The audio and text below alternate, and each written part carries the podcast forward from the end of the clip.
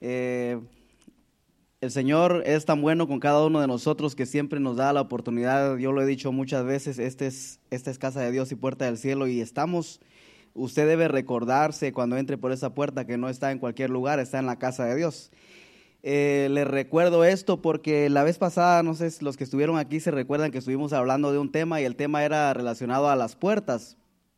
Y estábamos hablando de que hay puertas que tenemos como hijos de Dios buscar, debemos de buscar, entrar en ellas. Por ejemplo, el Salmo, en el, en el Salmo, perdón, el salmista dice en uno de ellos, entrad por sus puertas con acción de gracias.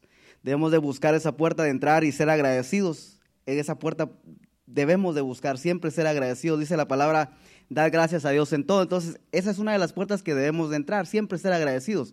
Por ahí debemos de entrar siempre.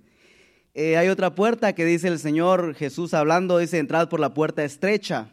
Eh, nos recomienda que nos apartemos de aquello que se ve fácil, pero que al final dice que es un camino de destrucción. Eh, hay algo más bonito ahí que podríamos entrar, pero no vamos a hablar de ello, que cuando Jesús habla de las puertas, hablando de la angosta, la, la, no la angosta, sino la puerta angosta, hablando de esa puerta, dice que esa puerta es, es, es, estrecha y hay una que es bien ancha. Y cuando habla de las dos puertas, habla que esa puerta, eh, cuando usted la atraviesa, dice que hay, eh, encontrarás un camino. Dice que si entra por la puerta ancha, el camino dice que lleva a la destrucción. No sé si se recuerda, lo ha leído. No lo vamos a leer en este momento porque solamente le estoy recordando lo que hablamos la vez pasada. Pero entonces, cada puerta que abrimos, perdón, cada puerta que atravesamos, encontramos, nos encontramos, nos da el acceso más bien a un camino. Dependiendo de la puerta que entremos, eh, vamos a tomar un camino y ese camino nos va a llevar a un destino. No sé si se recuerda también que Jesús dice que Él es, el, él es la puerta, pero también dice que Él es el camino. Entonces, si entramos por esa puerta y caminamos eh, o andamos eh, por ese camino que es Jesús, nuestro destino eh, va a ser glorioso. Nuestro final, ese camino nos va a llevar a la vida eterna. Pero obviamente si optamos por la puerta ancha, el camino, dice Jesús mismo, es, de es para destrucción. Va a llevar a un final de destrucción.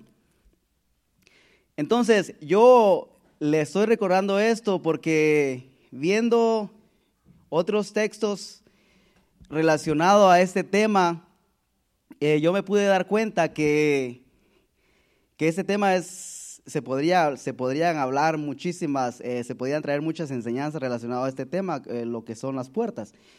Yo estaba leyendo en el capítulo 4 de, de Apocalipsis, que ahí, si usted se recuerda, yo le dije que hay puertas que nosotros debemos de buscar entrar y hay puertas que debemos de evitar.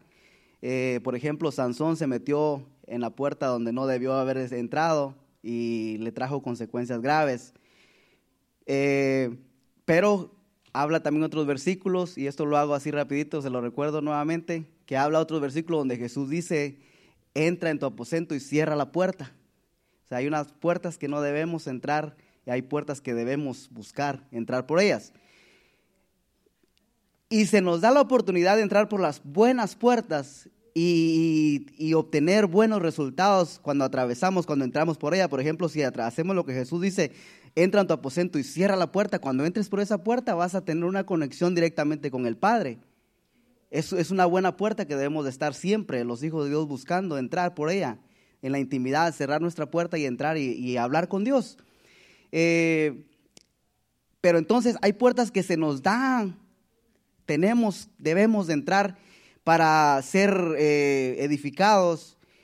Y fíjese que lo más hermoso es que las podemos, eh, como hijos de Dios, con la libertad que ahora se nos da en Cristo Jesús, eh, no importa tu condición, tú puedes siempre regresar. Si te has salido de alguna puerta en la cual te encontrabas y optaste por, por otro, entrar en una, en una que no debiste, tienes la opción de regresar como el hijo pródigo a la casa del Padre. Pero aunque se nos dan acceso a muchas puertas buenas, hay una que todavía no se nos ha abierto, pero que se va a abrir pronto y no sabemos cuándo.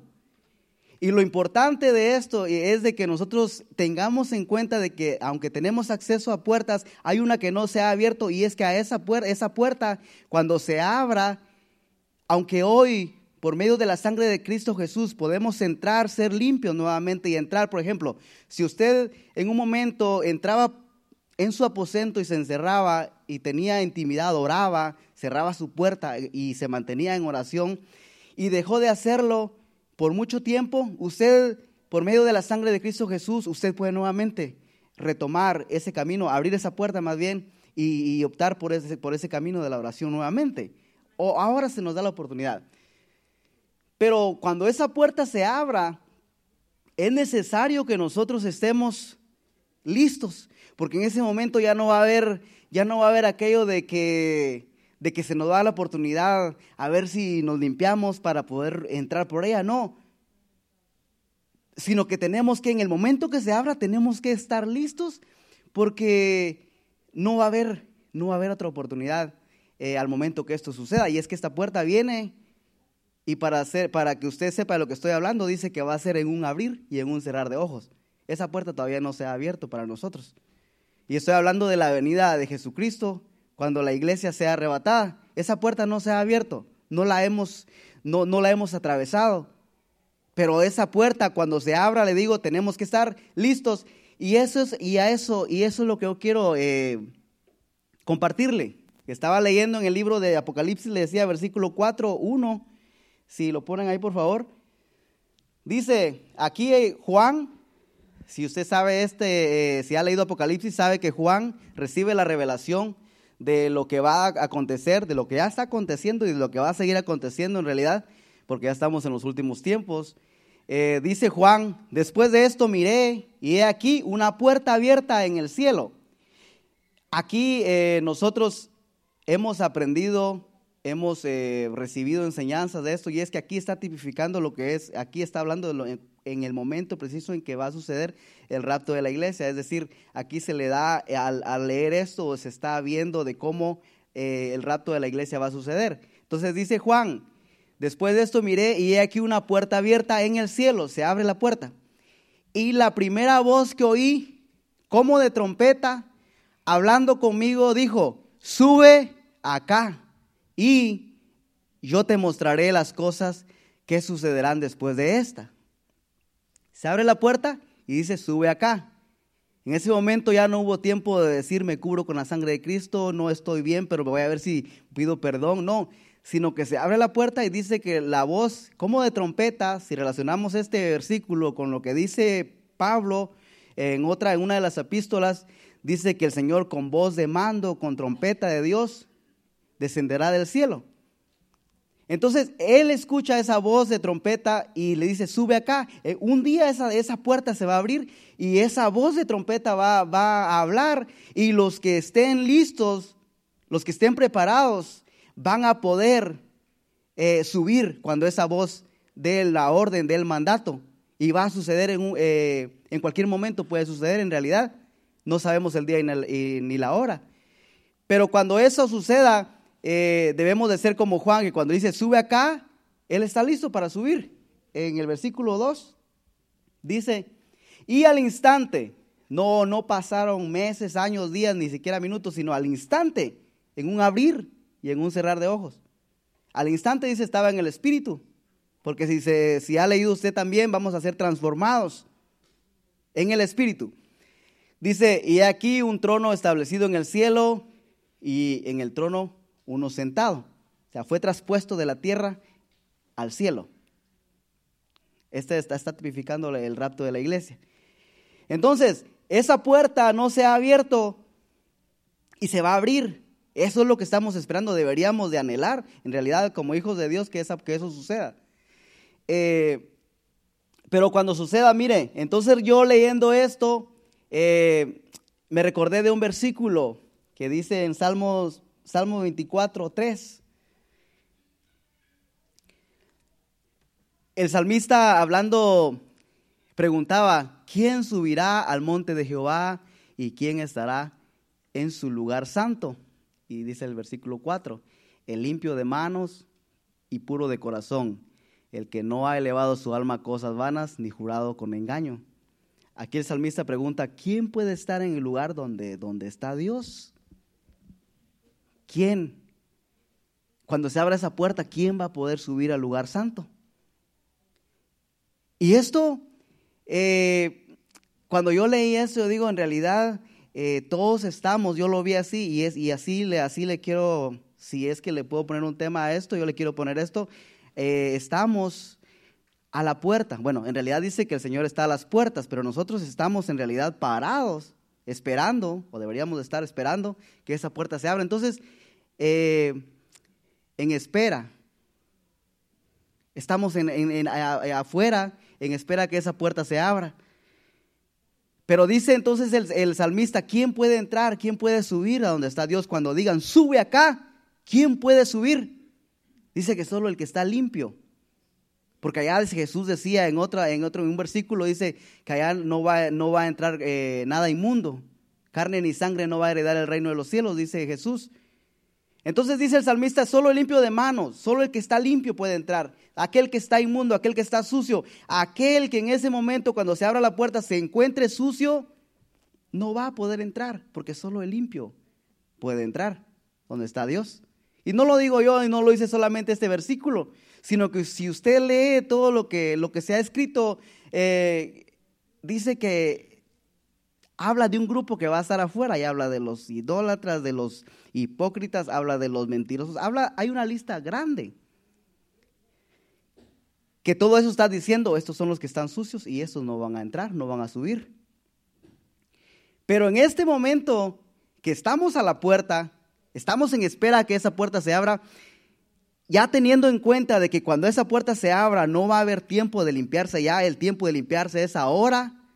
Entonces esa es la razón por la que yo quiero compartir, porque eso fue lo que yo recibí de parte del Señor.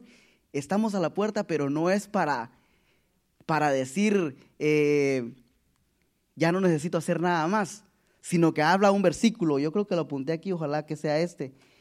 Habla un versículo y dice que el que está, que el que es santo, que se santifique más.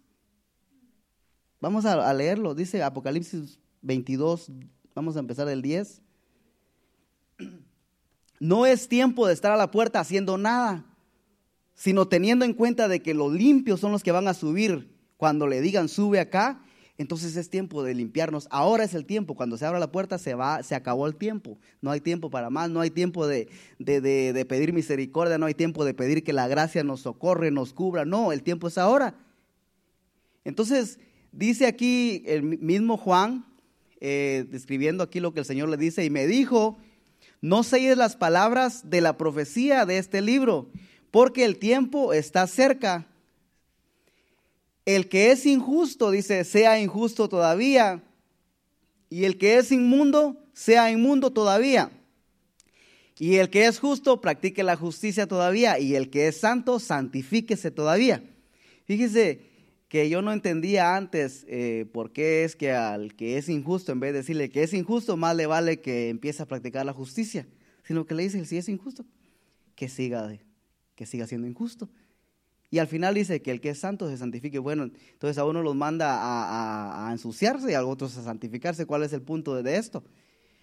Y es que en realidad, si usted leyó el libro, eh, perdón, el versículo anterior dice que el tiempo está cerca.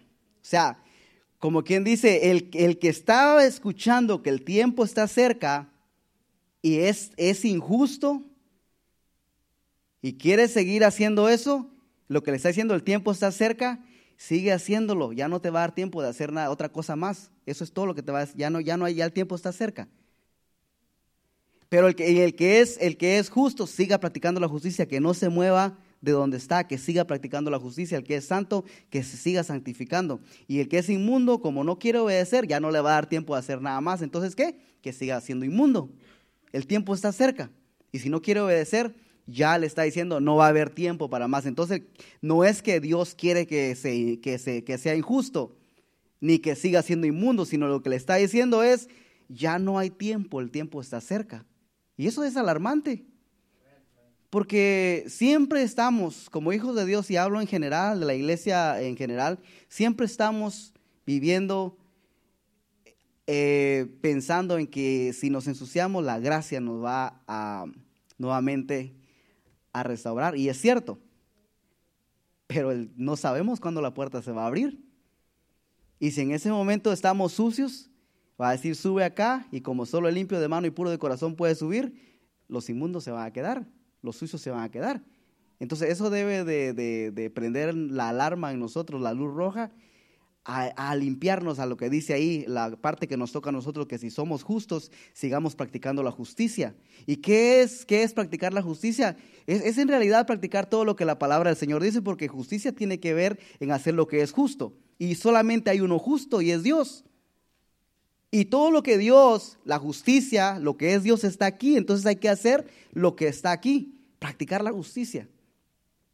Y si hemos, dice que nosotros somos santos, porque el Señor dice, eh, sé santo como yo soy santo. Entonces, si estamos ahí, debemos de seguir ese camino hacia la perfección, hacia la santificación, para que cuando esa puerta se abra nosotros tengamos acceso a, irnos con el Señor. Vamos a seguirle otro, otros versículos más ahí.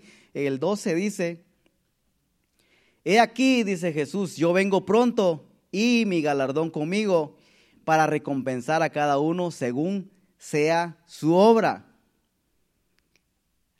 A veces nosotros nos desanimamos porque no vemos el resultado alguno de las, de las oraciones, del estar orando, del estar congregándonos. ¿Qué es eso de estar viniendo los domingos, los miércoles también y por si fuera poco el viernes puede estar uno bien cansado? Pero en realidad hay recompensa y la recompensa no precisamente, aunque las vamos, las estamos gozando, porque ya el hecho de que estemos respirando y tengamos fuerzas para llegar a este lugar es una recompensa grande que muchos no, no la tienen en este momento. Pero aparte de eso, hay una recompensa que vendrá cuando esa puerta se abra. Y dependiendo la obra que estés haciendo, eh, así va a ser tu recompensa. La salvación no es por obra, pero cuando hablo de obras, de que dependiendo tu obra, dependiendo si te estás limpiando o, estás ensuciándote.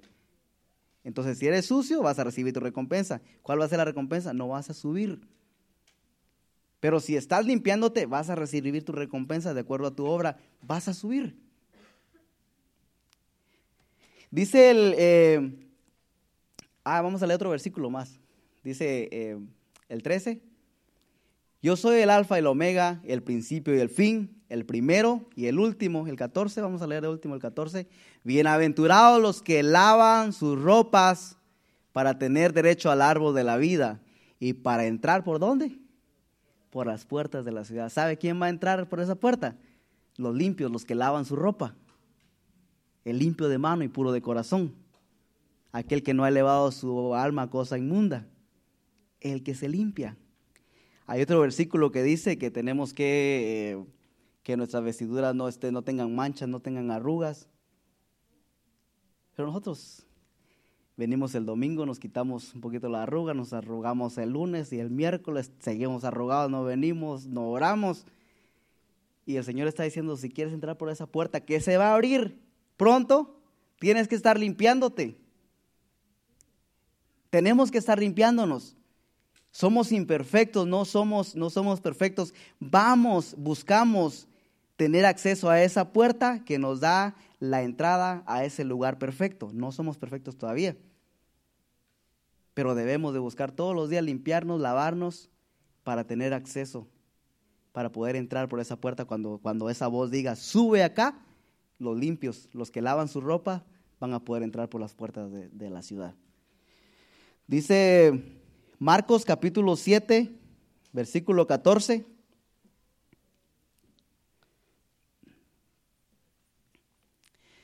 Y llamando, eh, y llamando así a toda la multitud les dijo, oídme todos y entended.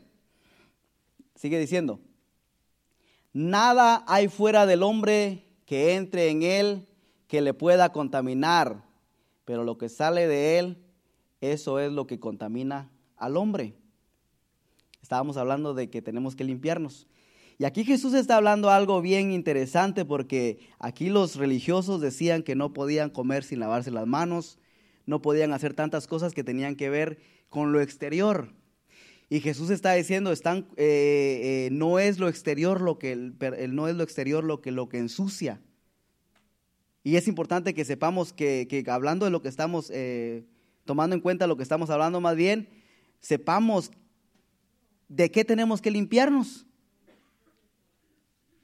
Dice Jesús que lo que, lo que nosotros en lo exterior no nos puede contaminar, como hijos de Dios no nos puede contaminar, sino lo que hay dentro. Entonces tenemos que cuidar lo que hay dentro, limpiarnos, pedirle al Señor que nos ayude con su espíritu a purificar nuestros corazones, a limpiarnos por dentro, porque de, de lo que está dentro podemos ser contaminados. Tanto de lo que está dentro podemos ser limpios, más limpios, más santos, o de lo que tenemos dentro podemos ensuciarnos y contaminarnos y ser aún más inmundos.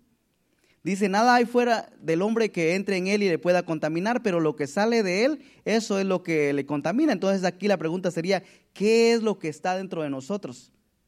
Dice que el hombre bueno del buen tesoro de su corazón saca cosas buenas. Entonces, ¿qué tenemos nosotros dentro? Ah, tenemos, tenemos que ver aquello que está dentro de nosotros y que nos puede ensuciar y deshacernos de, esas cosas que van a manchar nuestras ropas, nuestras vestiduras y que nos va a impedir entrar por esa puerta cuando se abra. Entonces dice que nada de lo que hay, lo que hay afuera, pero lo que está dentro nos puede contaminar. Y aquí le da la lista en el 16, sigue diciendo, si alguno tiene oídos para oír, oiga, el 17. Cuando se alejó de la multitud y entró en la casa, le preguntaron sus discípulos sobre la parábola. Y él les dijo, ¿también vosotros estáis aún sin entendimiento? ¿No entendéis que todo lo, todo lo, de, lo de afuera no, e, que entra en el hombre no le puede contaminar? Porque no entra en su corazón, sino en el vientre y sale a la letrina. Eso decía haciendo limpios todos los alimentos. Pero decía, que lo que del hombre sale, eso contamina al hombre. ¿Qué es lo que sale de nosotros? El 21. Porque de dentro del corazón de los hombres salen los malos pensamientos, los adulterios, las fornicaciones, los homicidios, los hurtos, las avaricias, las maldades, el engaño, la lascivia, la envidia, la maledicencia, la soberbia, la insensatez. Todas estas maldades de dentro salen y contaminan al hombre. Entonces, todas estas cosas no ocupan espacio y puede ser que tengamos, si no todas, algunas de ellas todavía, por ejemplo, la envidia, por ejemplo, la maledicencia, los pensamientos malos, adulterio, fornicación, todas estas cosas puede que estén dentro de nuestro corazón. Y si están ahí, eh, el Señor dice, en, un, momento te puede ensuciar si lo tienes ahí. Entonces, ¿qué es, ¿qué es lo que se recomienda? Es sacar, sacar todo eso, pedirle al Señor que nos ayude y en este momento decirle, Señor, ese es el momento de limpieza, ese es el momento de purificar, de ser santos y ayúdame a que estos pensamientos que tengo todos los días, a que esta lengua larga que tengo, a que estas palabras malas que, digo cuando estoy con las personas que, no saben que soy cristiano. Todas esas cosas salen de, de adentro de nosotros. Y el Señor dice, ¿sabes qué? Te estás contaminando. Y es necesario limpiarnos, porque esa puerta se va a abrir y los limpios de mano, puros de corazón, puros de corazón, que, no, que esas cosas que Jesús acaba de mencionar no están dentro del corazón, son qué? Puros de corazón. Entonces el corazón debe estar puro. Y es verdad que eh, nosotros eh, muchas veces nos encontramos en situaciones que no deseábamos estar ahí. Por alguna razón el enemigo ganó ventaja, no sé, nos agarró dormidos o nos hicimos los dormidos. Y caemos, resbalamos. Pero es en ese momento, fíjese, yo le voy a contar esto así rapidito para seguir hablando de esto. Hace una semana aproximadamente, sí, mañana va a ser una semana que me invitaron a un cumpleaños. Y no, usted no conoce a la persona, un compañero de trabajo, y me invitaron y un, no un cumpleaños de cristianos, un cumpleaños secular, eh, pero es un buen compañero de trabajo y, y me invitó. Y este, y este muchacho eh, o este señor, tenía mariachi, tenía de todo. Eh, solo con decirle que era una fiesta mexicana, con eso ya usted se puede, y no era cristiano. Entonces había mariachi, había licor, había baile, porque ahí cuando están borrachos empiezan a bailar. Y no, yo no bailé por si se está preguntando. este, entonces, ah, fíjese, por cierto, llegaba un, llegaba, como todos estaban tomando, ¿verdad? Yo no sé si había más cristianos ahí, pero, eh, pero la mayoría de las mesas estaban todos tomando. Y entonces había uno que era, se encargaba con una botellota así, de repartir con las copitas así en la mesa. Y llegaba cada rato conmigo. Y yo pues estaba eh, nada más ahí prácticamente cumpliendo, porque quería estar ahí para, para corresponder a la invitación que me habían hecho. Y llegaba uno con una botellota así grandota cada rato y me, y me iba a decir, como yo no tomaba, él llegaba a decir, primo, lo veo medio triste, primo, y me daba una copa. y entonces le dije, no, gracias, estoy, no estoy triste. y si tomo eso, tal vez si me va, no le dije eso, ah, pero tal vez sí va a estar triste. entonces, eh, le estoy contando eso porque entonces el Señor, eh, ellos se quedaron todavía ahí, yo me fui después de unas dos horas que estuvimos ahí. Y el Señor eh, era un sábado, él tenía que ir a trabajar el domingo. Yo vi que el Señor estaba tomando. El domingo me contó que no fue a trabajar, ya se imagina por qué. Entonces, el lunes llegó y lo vi y yo lo saludé, ¿cómo estaba? Bien. Pero estaba decaído, con el semblante decaído, estaba triste. Así el que estaba triste era él, no era yo. Entonces estaba triste y le digo, este, ¿qué, qué tal, cómo, cómo, este, qué, tan, qué tanto duró la fiesta? Y me dijo, como a las 2 de la mañana. Eh, pero estaba bien triste. Y entonces un señor que estaba hablando antes con él me dice, está triste porque se emborrachó. Pero dentro de mí yo digo, pues, ¿qué, qué tiene de triste si están acostumbrados? Pensé yo, ¿verdad?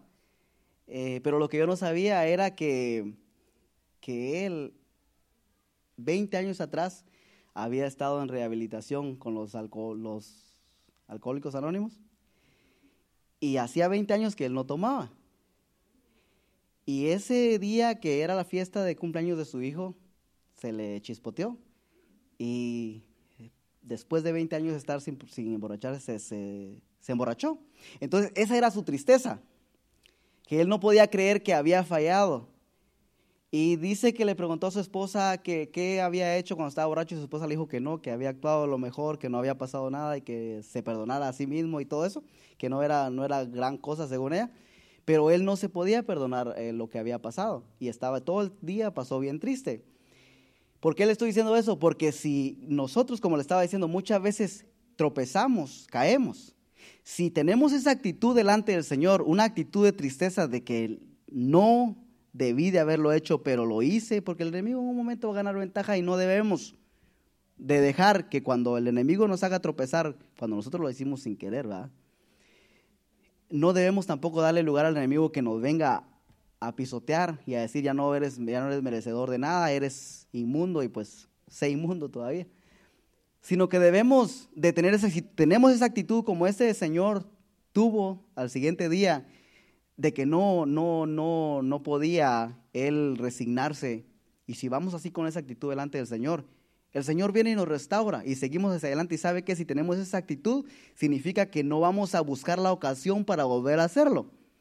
Entonces, le digo esto porque no se trata de que no, no debes de caer ni en un momento, debes ser perfecto. No, va a haber momentos tal vez que vas a fallar, vamos a fallar. Pero si tenemos esa actitud y vamos, dice que el Señor a un corazón contrito y humillado no desprecia.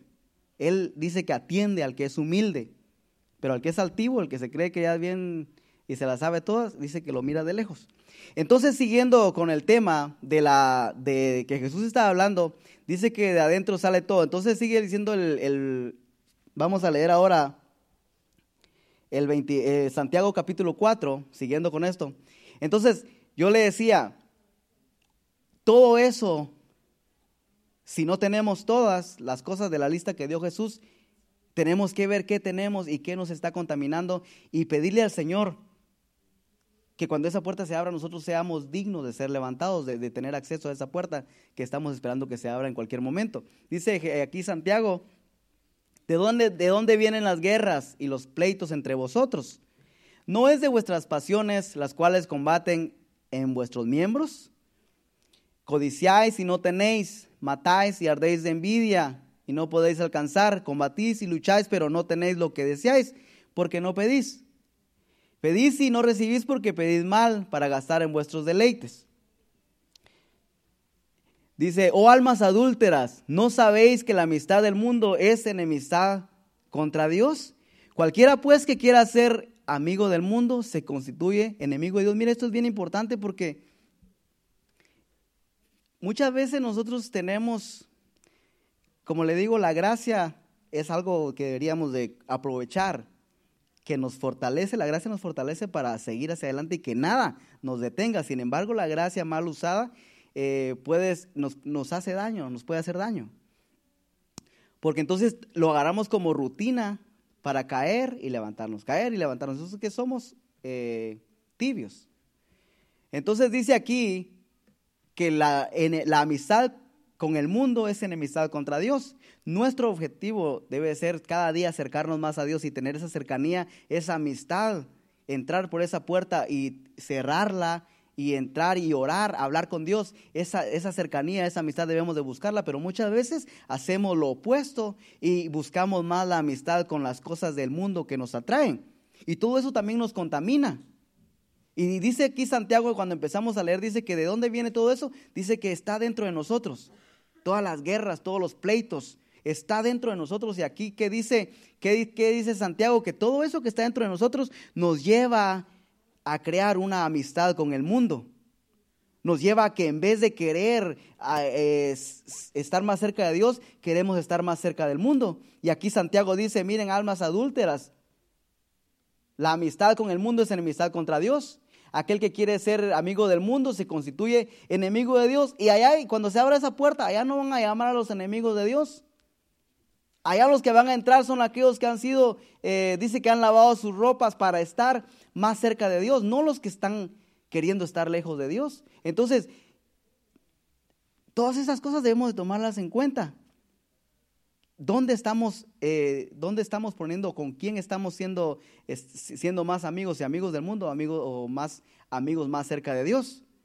Dice el versículo 5.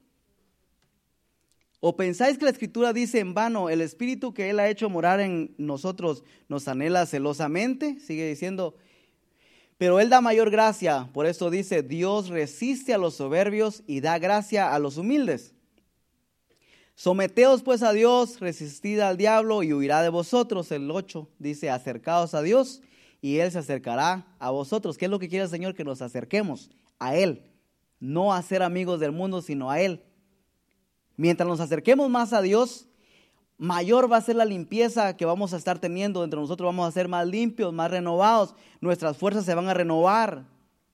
Nuestras vestiduras van a ser más limpias. Y es que hay un versículo que dice que no solamente tienen que ser limpias como cualquier, cualquier otra, eh, cualquier limpieza, sino que hay un versículo que dice que las vestimentas, la vestidura tiene que ser blanca, más blanca que la lana. O tan blancas como la lana, no estoy seguro cómo es. Pero tiene que, no, no debe ser cualquier limpieza como de pasarse un trapito nada más ahí, por, como dicen por ahí las mujeres, una manita de gato. No, es una limpieza profunda. Y este es el tiempo que se nos está dando para limpiar, para ser limpios, para ser limpios y que esa, cuando esa puerta se abra podamos entrar. Vamos a seguir. Eh, dice segunda de Corintios, versículo 6, capítulo 14.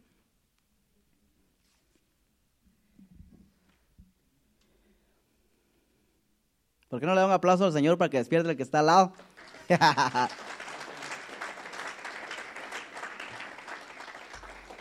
Yo no lo dije por el que está durmiendo, pero si está durmiendo tenga vergüenza.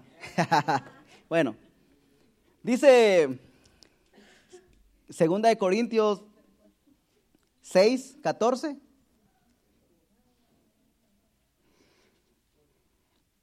No os unáis en yugo desigual con los incrédulos.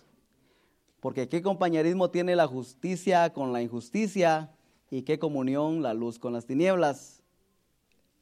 Y qué concordia Cristo con Belial o qué qué parte el creyente con el incrédulo. ¿Y qué acuerdo hay entre el templo de Dios y los ídolos? Porque vosotros sois el templo de Dios viviente.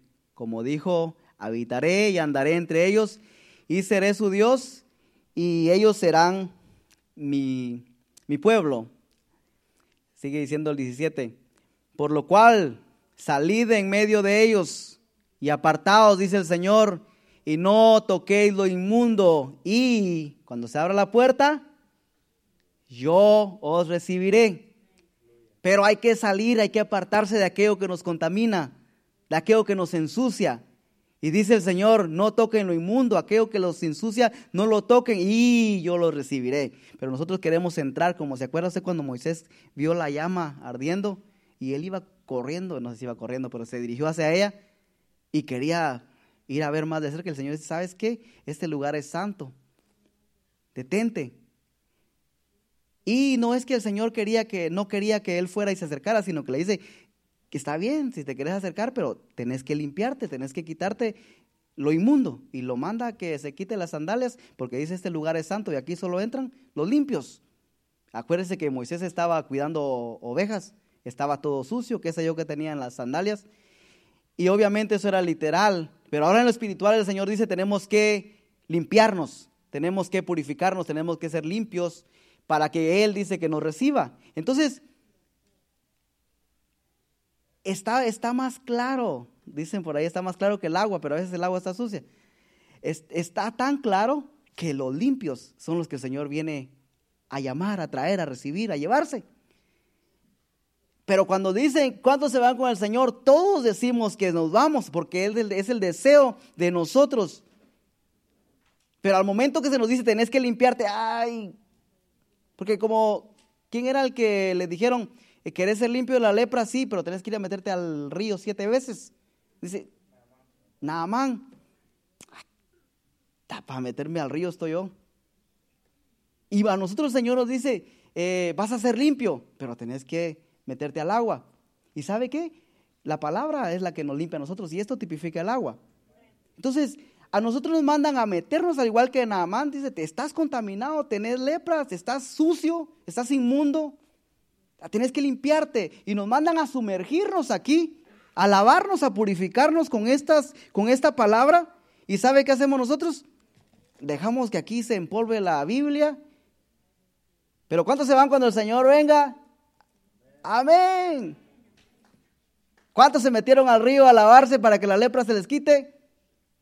No, hombre, si la Biblia estaba empolvada, nadie se fue, nadie se lavó, nadie se, nadie se. Mire, yo, como dice mi hermano, yo no lo estoy regañando. A mí ya me regañaron. O sea, vengo a regañarlo, no.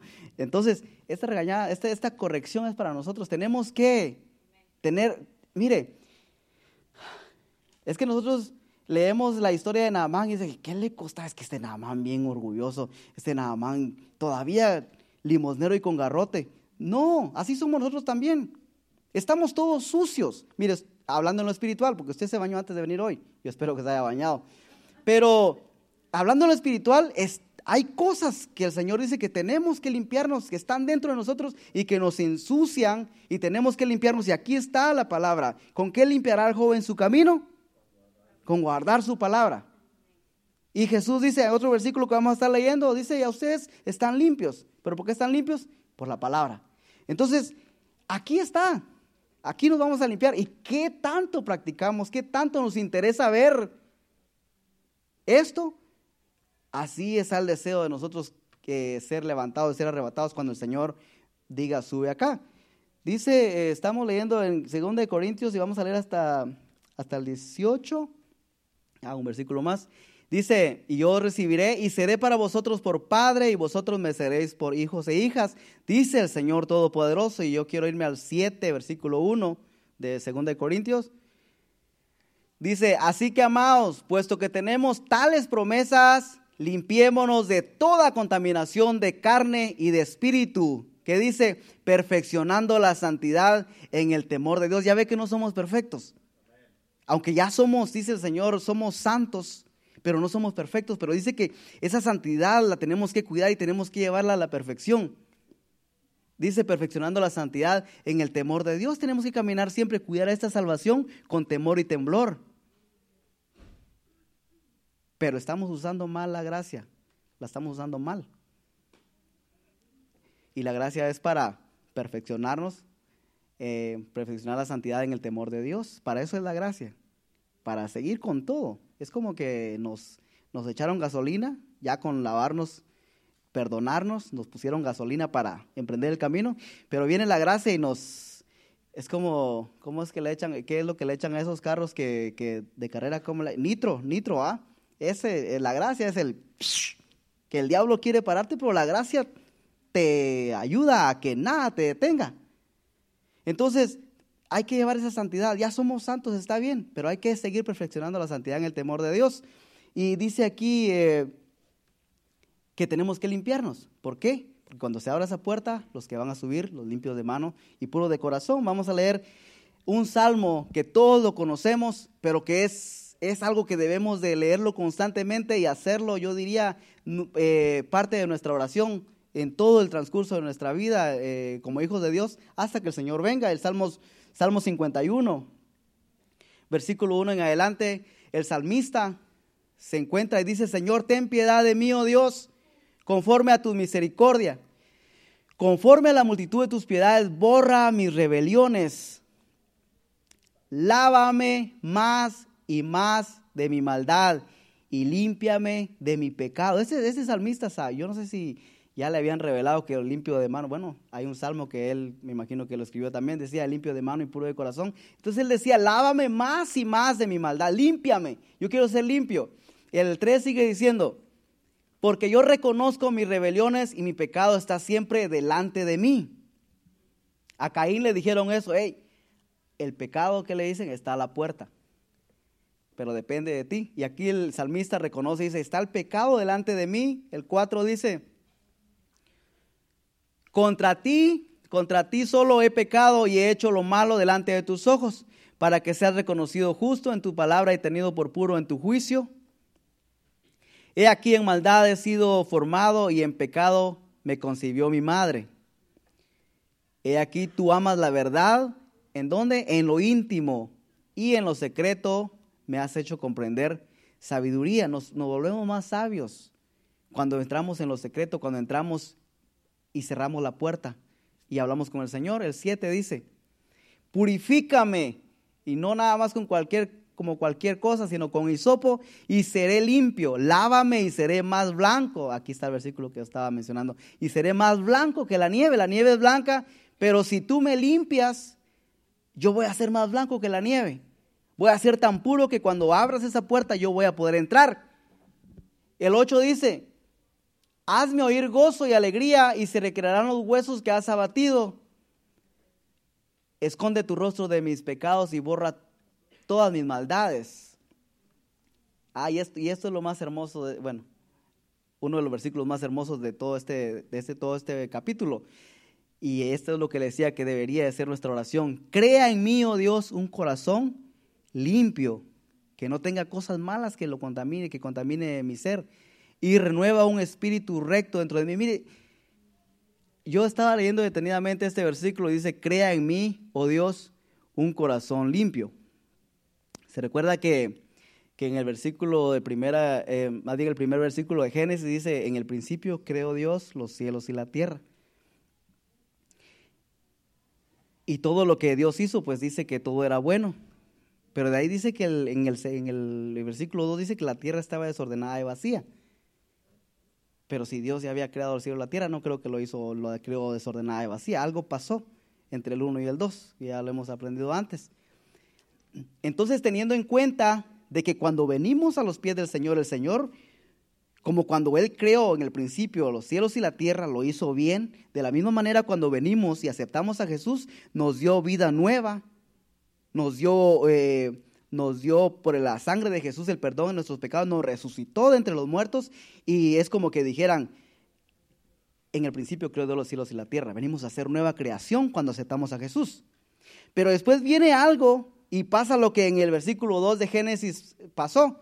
Ahora está desordenada y vacía. Nuestra vida muchas veces viene a estar desordenada y vacía después de que nosotros conocemos a Jesús. En el principio creo de los cielos y la tierra. Cuando conocemos a Jesús, venimos a ser nuevas criaturas. Somos hechos de nuevo.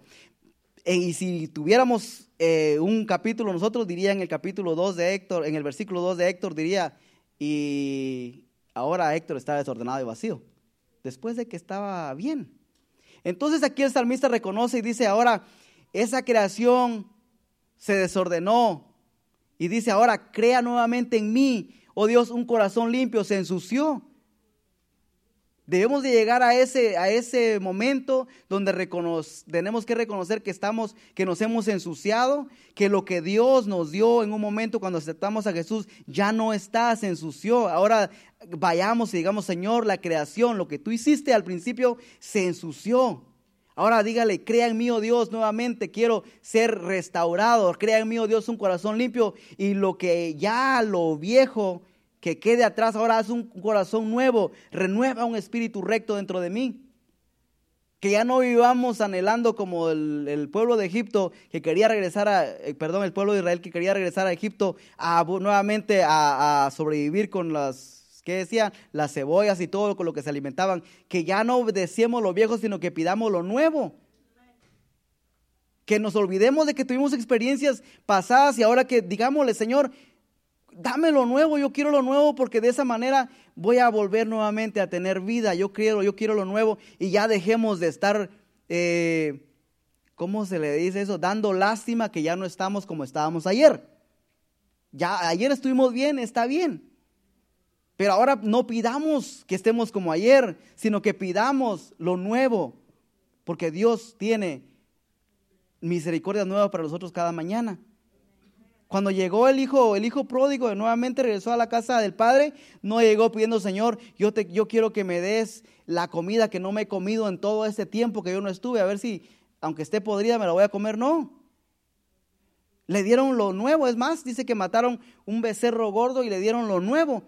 Ese becerro no lo habían matado antes, ese becerro lo mataron precisamente para él, eso era nuevo, entonces así el Señor tiene cosas nuevas para nosotros, pero nosotros debemos de ir a la presencia del Señor y decirle, Señor, me he ensuciado, crea en mí, oh Dios, un corazón limpio, renueva, dame cosas nuevas. Y sigue diciendo el salmista,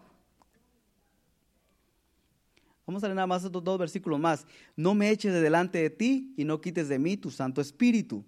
El último versículo 12 vamos a leer, vuelve el gozo de tu salvación y espíritu noble me sustente. Esto es bien importante que lo entendamos, que si no es el Espíritu de Dios, con nuestras propias fuerzas no vamos a poder hacer nada. Y aquí el último versículo que estamos leyendo dice, vuelve el gozo de tu salvación y Espíritu noble me sustente. El Espíritu Santo está para consolarnos, está para guiarnos, está para fortalecernos, para santificarnos. Y sabe que el Espíritu Santo está dentro de usted, dentro de mí, pero nosotros eh, lo ignoramos. Y como lo ignoramos, nos seguimos ensuciando pero debemos llegar a ese estado donde estaba el, salmista clamando y ahí es donde debemos de llegar. Y ya vamos a ir concluyendo. Efesios capítulo 5, 25. Eh,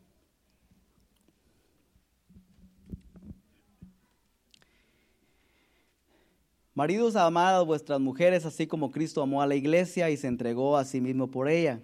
El 26 dice, para santificarla, habiéndola purificado en el lavamiento del agua por la palabra. Dice que así santificó eh, Jesús a la iglesia. ¿Sabe cómo la santificó? En el lavamiento del agua. Esta agua que le estaba mencionando hace rato, que es la palabra. Entonces debemos de dejar, eh, más bien debemos de, de, dejar de ignorar que este es el agua que nos va a limpiar y debemos de ponerle más atención a esto, a, a esta palabra que está aquí, porque es así como nos limpiamos, nos purificamos, venimos a ser más limpios y que cuando esa puerta se abra, le repito una y otra vez, estemos preparados para ser levantados, estemos listos para ser levantados, seamos de los limpios de mano y puros de corazón, que cuando digan sube acá, sin ningún problema subamos y en un abrir y en un cerrar de ojos, estemos allá en la presencia del Señor. En el capítulo, primera de Juan capítulo 1, versículo 7, y le voy a invitar que se ponga de pie, por favor.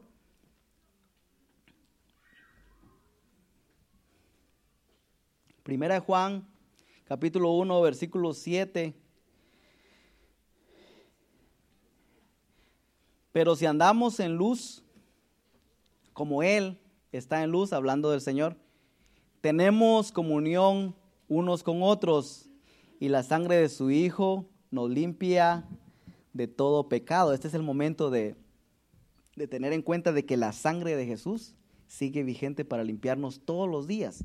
Entonces yo creo que aquí el problema no es hacerlo sentir triste a usted ni sentirme triste yo porque nos encontramos que estamos en una condición pecaminosa, sucia, si podemos decirlo así. Las cosas que nos ensucian, si están dentro de nosotros, no es para traerle culpabilidad, decirle, mire qué tan sucio está, mire usted no tiene vergüenza, se va a ir al infierno, no, no va a ser levantado. No ese es el punto. El punto es de que dice que si andamos en luz como Dios es luz, como Él está en luz, tenemos comunión los unos con los otros y este momento debemos recordar que la sangre de Jesús nos limpia de todo pecado. Entonces el problema no es estar sucio, eh, eh, la cosa es reconocer de que la sangre de Jesús nos limpia y correr a limpiarnos. Porque el problema es de que estamos sucios. Ah, sí, yo estoy sucio, Señor. Y empezamos a dar lástima. Sí, soy merecedor, soy, no merezco nada, soy un pecador.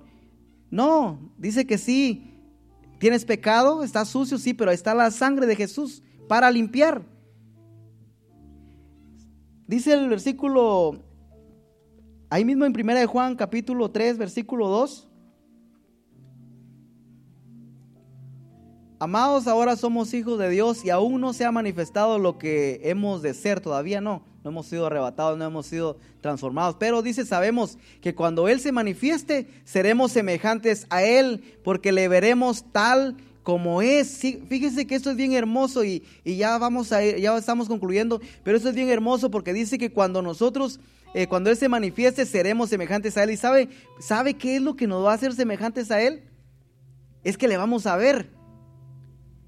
Y eso nos transforma, nos transformará. Le vamos a ver porque le vamos a ver, dice que vamos a ser semejantes a Él porque le vamos a ver tal como es. Entonces hay otro versículo que dice que nosotros somos transformados a su imagen. Mientras más le vemos, más somos transformados. Y es que eh, aquí está hablando de la perfección. Eh, cuando el día llegue, y vamos a ser completamente perfectos. Pero si nosotros entramos, cerramos la puerta y oramos, le vemos, le buscamos, buscamos el rostro del Señor y nos encontramos con Él, como deberíamos de encontrarnos, buscar su rostro y ver todos los días, estar en la presencia del Señor, vamos a ser transformados. Porque le vamos a estar buscando y le vamos a estar viendo. En el Espíritu vamos a tener encuentros con el Señor. Y dice que cuando nosotros, nosotros le vemos, somos transformados como Él es. A medida que nos acercamos, a medida que le vemos, le buscamos, somos transformados porque entonces le vemos tal como Él es. En la presencia del Señor usted va a ver que el Señor es paz, es libertad, es gozo. Ahí vemos cómo es Él. Y cuando vemos cómo es Él, somos transformados a su imagen, de gloria en gloria, dice Pablo. Y el, versículo 3 dice, y todo aquel que cree esto, que se ha leído anterior, todo aquel que tiene esta esperanza en Él se purifica a sí mismo así como Él es puro. Mira, aquí tenemos problema porque si nosotros no nos purificamos, significa que no tenemos esa esperanza de que el Señor va a venir. Porque leamos el versículo 2 otra vez. Dice que amados hijos, eh, ahora somos hijos de Dios, perdón, y aún no se ha manifestado lo que hemos de ser, pero Sabemos que cuando Él se manifieste, seremos semejantes a Él porque le veremos tal como es cuando Él venga. El 3 dice, si creemos esto, todo aquel que tiene esta esperanza en Él, se purifica a sí mismo. Entonces, nos vamos a purificar en, en la medida que nosotros creamos que lo que dice aquí es verdad. Si creemos que lo que dice aquí es verdad, entonces vamos a buscar cómo limpiarnos. Si no creemos, nos va a dar igual. Y ahí es donde dice el Señor, bueno, no crees, quieres seguir siendo inmundo, sé inmundo todavía porque no hay otra cosa más. Pero si crees y eres santo, santifícate todavía. Si crees y eres justo, sigue practicando la justicia todavía. Pero si no crees, si no tienes esa esperanza, no te purifiques, sigue siendo inmundo. Pero si creemos, sigamos purificándonos ¿Cómo? Así como Él es puro. Aquí usted ve cómo el Señor es puro y aquí nosotros decimos esto, esto no lo tiene el Señor, el Señor no tiene el Señor no tiene eh, celos, no tiene envidia, entonces me lo voy a quitar. ¿Por qué? Porque quiero ser puro, así como Él es puro. Así somos renovados. Por último, Juan, capítulo 15, versículo 1. Jesús dice, yo soy la vid verdadera y mi Padre es el labrador. El 2 dice, todo pámpano que en mí no lleva fruto, lo quitará. Y todo aquel que lleva fruto, lo limpiará. ¿Para qué? Para que lleve más fruto. Y el último versículo dice, el 3, perdón. Ya vosotros, dice Jesús, estás limpios por la palabra que os he hablado. Entonces, esta palabra que se habla aquí nos limpia. Esta palabra que está escrita aquí es agua. Pero cabe que nosotros dice, porque ahí dice que Jesús es la vid y hay pámpanos que están pegados a la vid y no llevan frutos. ¿Y sabe qué? Esos que no llevan frutos, que no les interesa dar frutos, no son limpios, son cortados. Pero los que les interesa dar frutos, esos son limpios. Leamos una vez más el versículo 2 y ya vamos a concluir. Todo pámpano que en mí no lleva fruto lo quitará. Entonces, no es nada más estar aquí, sino que hay que llevar frutos, hay que anhelar llevar frutos. Y todo aquel que lleva fruto lo limpiará. ¿Para qué? Para que lleve más fruto. Esto, esto es, extenso, pero vamos a, a concluir. Entonces aquí en conclusión, el Señor dice que estamos, ya hemos sido limpios por la palabra. Y debemos recordarnos de que esta palabra la seguimos teniendo y la debemos de seguir eh, leyendo, poniendo en práctica, porque mientras más la leamos, mientras más nos llenemos de ella, más limpios vamos a ser. Y cuando digan, sube acá, el limpio de mano, el que se está limpiando, el que se purifica a sí mismo, va a ser levantado. Y esa puerta, estamos a la puerta esperando que se abra.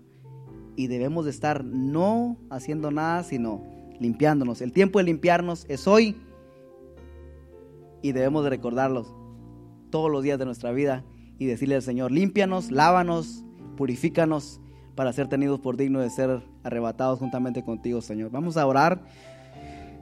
Padre, muchas gracias porque tu misericordia es nueva cada mañana. Tu gracia, Señor, nos ayuda, nos da la fuerza, el poder para seguir hacia adelante y Prueba de ello, Señor, es de que estamos aquí ante tu presencia y estamos, Señor, siendo redarguidos por tu palabra, estamos siendo convencidos, Señor.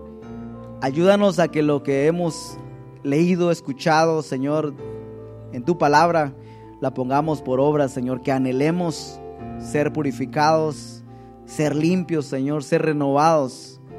Que anhelemos cerrar la puerta, Señor, donde podemos buscar y ver tu rostro y ser transformados a tu imagen, Señor, cada día. Que guardemos, que deseemos buscar tu palabra, Señor, para limpiarnos cada día más y más. En el nombre de Jesús, ayúdanos, Señor, a que no seamos eh, oidores olvidadizos, sino que seamos, Señor, de aquellos que ponen por práctica tu palabra. Por favor, ayúdanos a recordarnos todos los días, Señor, que estamos parados en espera de que esa puerta se abra pero mientras esperamos, ayúdanos a recordarnos de que debemos de limpiarnos, purificarnos para ser tenidos por dignos, Señor. Gracias por este momento, Espíritu Santo, sigue ministrando nuestros corazones, síguenos enseñando, Señor, en el nombre de Jesús. Gracias por todo lo que has hecho, gracias por lo que haces y todo lo que vas a hacer. Señor, bendice a todo aquel que se ha hecho presente en este lugar. Señor, aquel que está enfermo, Señor, sánalo en el nombre de Jesús. Tu palabra, Señor, que es vida, Señor, restaure, Señor, aquellos aquellos huesos que están, Señor, dolidos, las mentes, Señor, sean liberadas por el poder de tu palabra, Señor. En el nombre de Jesús declaramos vida, declaramos paz, bendición, salud, bienestar sobre cada uno de tus hijos, Señor. En este momento, Señor, declaro que la paz tuya que sobrepasa todo entendimiento inunde y llene el corazón de cada uno, Señor. Tu paz, tu sanidad, tu libertad. Que todos salgamos diferentes de este lugar porque hemos estado en tu casa, en tu presencia. Gracias, Señor. Gracias en el nombre de Jesús. Amén.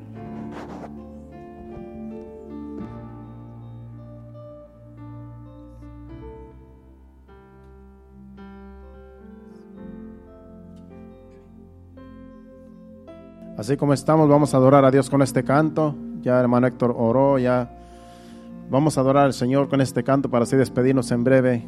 Dele todo al Señor. Ya me imagino que usted recibió la palabra, ya fue redarguido, fuimos redarguidos, ya la recibimos. Ahora démosle gracias y adoremos a Dios con este canto y en breve nos vamos. Gracias Señor.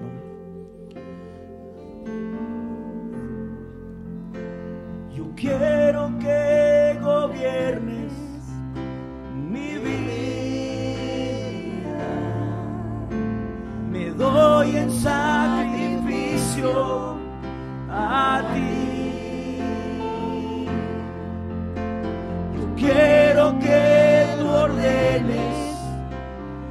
caminar. Siempre viva en tu voluntad. Puede decírselo así. Yo quiero que gobiernes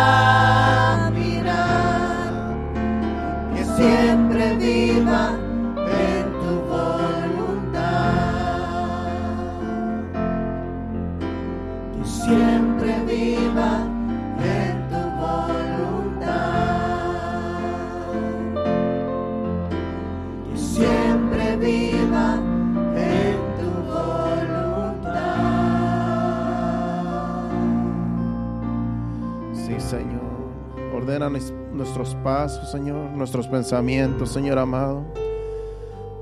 Yo sé que todos los que estamos aquí, Señor amado, estamos en el procedimiento, Señor, de santificación, de purificación, Señor. Por eso nos congregamos, Señor. Por eso venimos a tu presencia, Señor amado. Que siempre, Señor amado, sigamos limpiándonos cada día, Padre, para cuando tú vengas a levantar tu iglesia, Señor, que estemos preparados, Señor amado, porque no va a haber tiempo para limpiarnos. El tiempo es ahora, Señor. Día con día, Señor, que podamos limpiarnos con tu palabra y con tu Santo Espíritu, Señor. Que nos motiva cada día, Padre. Gracias te damos en el nombre de Jesús. Nos vamos a despedir no de tu presencia, sino de este lugar pidiéndote que nos lleves con bien a cada uno de nuestros hogares, cada familia, cada joven, cada niño, cada varón, cada dama, Señor, en este lugar. Llévanos con bien, Señor amado, lleva nuestros vehículos con bien, Señor amado, quita, quita todo tropiezo de nuestro camino, Señor, y que todos lleguemos con bien a nuestro destino, a nuestro hogar, Padre, y que tú des descanso a aquel que está cansado, Señor.